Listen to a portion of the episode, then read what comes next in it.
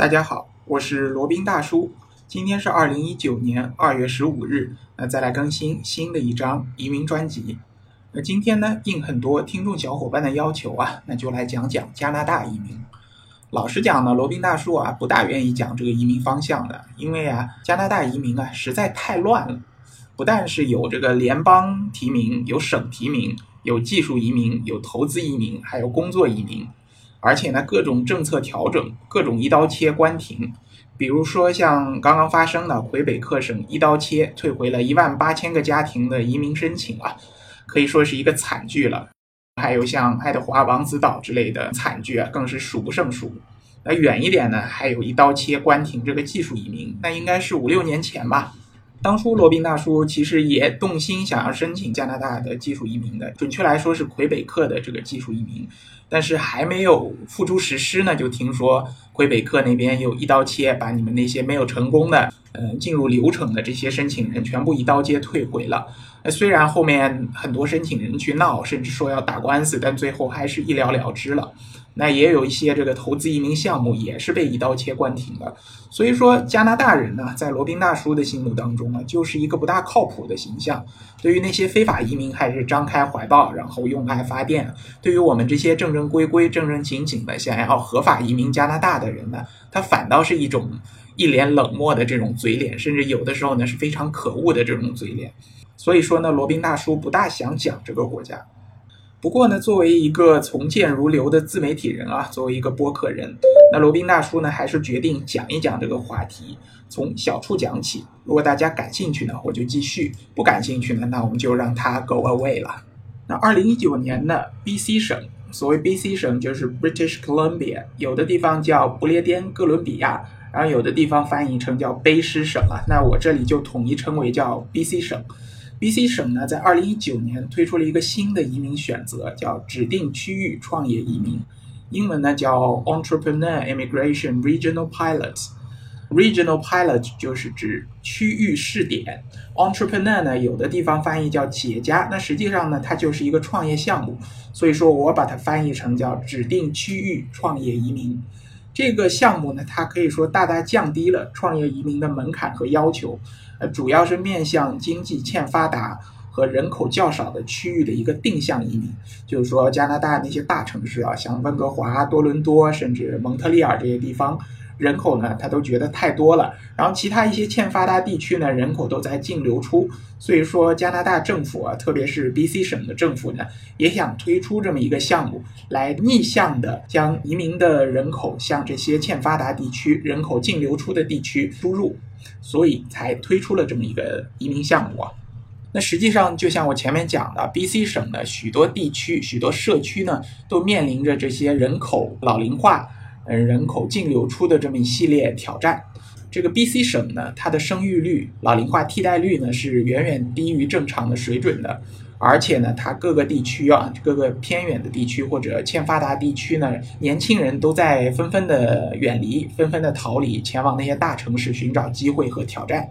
所以说呢，这些经济欠发达地区呢，都处于一个长期的失血的一个状态。指定区域创业移民呢，就是为了解决这个问题，和当地的这个社区，就是 community，建立一个合作伙伴的关系，让这些社区来提交这些省提名的移民的项目。提交这些省提名的移民的申请人，然后来满足社区的一些特定的需求，比如说当地社区它缺拉面店，或者缺一些呃中餐馆，或者缺理发店，或者缺其他一些这个项目。我记得在有一个播客节目当中，播主啊，他就是移民了加拿大，他好像是选择了当地猎熊的这么一个项目啊，我猜测应该就是类似于这样的一个移民项目。就是通过和各个当地这些经济欠发达的社区进行一个沟通，让他们来提交这些移民申请人的资料，提交一个 invitation letter，来定向的解决经济欠发达地区的人口净流出的这么一个问题啊。社区呢，他要求这些移民的申请人呢，要能够在他们的社区当中，对这个就是指定区域的一个含义啊，要在指定的社区当中居住，并且建立他们的业务，来增进当地经济的发展和繁荣。那对于这个社区也是有一个硬性的要求的，它这个指定区域的移民项目对于这个提交申请的社区呢，要求人口不多于七万五千人。而且要位于这些繁荣城市三十公里以外，要超过三十公里，就什么意思呢？就比如说像温哥华作为一个超大型城市，那它周边有一些小城市，可能它的人口确实是少于七万五千人的，但是它离温哥华很近啊，有人就可能会钻空子，就到这些地方提交申请，然后实际上呢就居住在温哥华。那这样的情形呢，它是想要加以规避的，所以在社区提交社区申请的这些潜在社区当中呢，要。求第一，人口少于七万五；第二呢，要离开这些大城市三十公里以上的。所以说呢，它就是 B.C 省政府，它想要提高各个地方的人口平衡率，想要呃均衡的发展省内各个地方的经济所推出的这么一个移民项目。我这里来介绍一下指定区域移民项目它的一个最低的门槛。首先呢，你的商业投资要不低于十万加币。个人净资产要不低于三十万加币，而且呢，你投资的这个企业也不是投资啊，就是你创立的这个企业呢，你要至少拥有不低于百分之五十一的所有权。就是说，你要是控股人，你如果和别人合资的话，你要至少占到百分之五十一以上的股权或者所有权。而且呢，要至少创造一个新的工作，那什么意思呢？就是要至少雇佣一个加拿大当地的人，可以是加拿大公民，也可以是绿卡持有者，这都可以。但是呢，至少要雇佣一个人。OK，然后它还有一个比较特殊的地方，就和原先的 BC 省的创业移民有一个比较特殊的地方，它就是要你先飞到一趟 BC 省。先要前往这些社区，然后和当地的社区的代表进行一个沟通，然后展示你的商业理念，展示你的商业计划，然后获得了这个社区代表的认同，由他来出具一个 invitation letter，然后你才能提交后续的移民申请的。那和本身 BC 省就有的这个创业移民项目是有这么一个区别的。那继续啊，可能有的小伙伴也了解，像 BC 省本身它就是有这个创业移民，它就是叫 entrepreneur immigration。那现在这个我介绍的这个呢，是在这个的基础上更加降低了一些门槛，增加了一些限制而推出的一个新的试点项目。原先叫 entrepreneur immigration，现在的呢叫 entrepreneur immigration regional pilot。那就来详细比较一下它们之间的区别吧。我就说前者和后者吧。前者指的是呃非指定区域。的后者呢，就是指指定区域的；前者呢，它是对于你的投资的社区啊和投资的地点呢是没有限制的。那后者呢，就是有一个限制，要求你满足一定条件的社区啊，就要前面讲过的。那前者呢，最低的投资门槛是二十万加币；那后者呢，是最低门槛是十万加币。两个创业移民的项目都都要求。至少创造一个工作机会，至少要雇佣一个加拿大公民或者雇佣一个枫叶卡持有人。那前者呢，最低的资金资产的要求是六十万加币，后者呢只需要三十万加币。前者呢对于语言是没有要求的，后者呢至少要达到雅思的四分啊。那这里再来吐槽一下吧，雅思四分对于普通人来说，我觉得是太太太太容易了吧，就简直就等于是没有要求，你基本去考一个，只要你不是英语白痴，我相信都是能够考出来的。然后前者呢，它要求你居住的地区呢要。离开你的这个商业项目不远于一百公里，不远于一百公里。其实这个要求还算是比较宽泛的。那后者呢，就要求严格了，就要求你创业的这个地点和你居住的地点是合二为一的。你要是在同一个地方，就比如说你在某某社区，比如说像黄金海岸社区，你是投资，你是创立了一个企业，那你居住也要在当地，你不能够离开这个地方。然后呢，就是一个创业的业态。那前者呢，你既可以去自己创业，也可以去购买或者并购当地已有的一个企业实体。那后者呢，就不允许这样，你一定要自己创立一个企业，自己创立一个生意。那前者呢，最低的这个股权持有额是三分之一。那后者呢，要求直接控股至少要达到百分之五十一以上。那接下来呢？前者他对于你的考察期啊是大概十八到二十个月，这样的话呢，他就会给你发枫叶卡。后者呢，他这个要求就更低一些，他十二个月就可以给你发枫叶卡。再来说一下他们的共同点嘛，他们都是要求你是一个创业的一个移民项目，那就要求你的这个企业啊，你所持有的这个企业，不管你是创立的也好，购买的也好，你在这段时间内，十二个月也好，十八个月到二十个月也好，这个企业都是要正常运转、正常运营的。这样的话呢，经过考察才会给你发枫叶卡。你光是买一个空壳企业那是不允许的啊，这一点和这个日本的经营管理移民倒是比较相像的。那再来说一下这个办理流程啊，办理流程就是首先要飞过去一趟。我这里说的是指定区域的一个创业移民啊。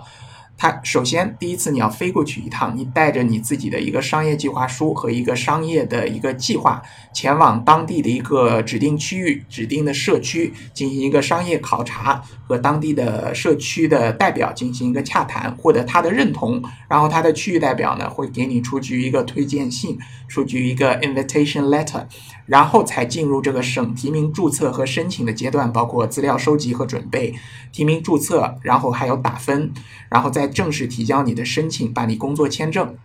接下来呢，再是公司注册、办公室租赁、员工招聘以及这个商业运营管理。那最后经过一个十二个月的一个考察，然后提供最终的一个报告，然后获取正式的提名证书，然后正式提交你的移民申请，然后最终的获得一个枫叶卡啊。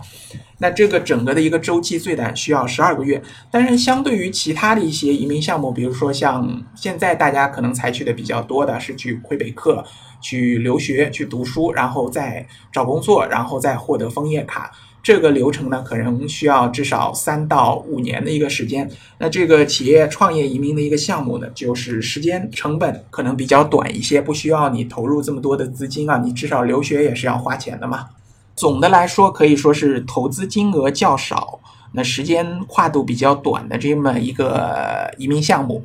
对于加拿大移民来说，其实时间短也是一个比较大的优势啊。就像我前面讲的，加拿大人呢是属于比较不靠谱的，他有的时候会更改他前面提出的一些移民项目，改变他的一个移民计划，甚至有可能一刀切、永久关停某些移民项目。所以说，你时间跨度越长，时间窗口越长呢，你潜在的风险就会越大，有可能忙了好几年，最后竹篮打水一场空，被人家一刀切关停了。那这个时候真的就是叫天天不应，叫地地。不灵了，你去打官司也好，你去吵也好，加拿大政府都是不会管你的。我们有前期的这个累累的血泪啊在前，所以说呢，时间短也是一个比较巨大的优势。那罗宾大叔总结一下啊，这个新推出的指定区域的创业移民项目呢，主要是针对有创业意愿以及创业能力的人群度身定制的。对于这个投资额和资金的要求，可以说是非常基础的了。但是不可避免的啊，加拿大人呢，作为一个不靠谱的这么一个国家，对此还是有一些限制的。比如说一个语言要求，当然要求不高啊。比如说一个创业地点的要求，这个是属于比较关键的一个点。你要选择适合的 community，适合的创业地点，然后要说服当地的社区代表来给你出具 invitation letter，还有他的一个居住地的要求。加拿大大家都知道，除了这些大城市啊，温哥华、多伦多。蒙特利尔那都是属于比较荒僻、比较人烟稀少的，可以说是好山好水好寂寞。那你要耐得住寂寞，在当地沉下心来运营你的企业，那你才能够满足他的一些要求。不过总的来说呢，对于一部分比较适合的人群啊，可以说是一个低投入高产出的一个获得枫叶卡的一个移民选择，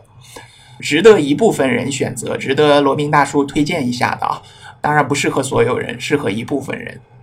好了，那今天就分享一下这个加拿大 B.C 省的一个指定区域创业移民项目。那由于它是二零一九年刚刚推出的，还没有那么受追捧，还没有那么多申请人去疯抢。大家知道，像亲属移民啊，像其他的一些投资移民啊，它如果是比较受追捧的，都是被秒杀的。刚推出来就被无数人疯疯抢抢掉了，你这个手慢一点都拿不到。如果是条件符合、有这样意愿的小伙伴呢？建议尽快行动起来，心动不如行动。好了，那今天的这一期移民专辑就先到这里，我们下期再聊。接下来是罗宾大叔的广告时间，罗宾大叔可以提供如下的收费服务：日本经营管理移民的咨询办理服务，包括经营管理移民 DIY、经营管理企业托管安心服务。购入旅馆经营托管安心服务，希腊购房移民服务，也叫希腊黄金签证项目，二十五万欧元希腊买房送一家三代绿卡，还有瓦努阿图绿卡捐赠项目，瓦努阿图入籍捐赠项目是全世界最经济、最快。最省心、最没有移民间的移民项目。以上所有的服务和罗宾大叔特别独家干货，都可以在罗宾大叔的个人官网三 w 点罗宾大叔的全拼点 com 上看到。您也可以添加微信八二七四七九七零八二七四七九七零，向罗宾大叔本尊咨询服务详情。添加时请注明获知微信号的渠道和咨询的内容。谢谢大家。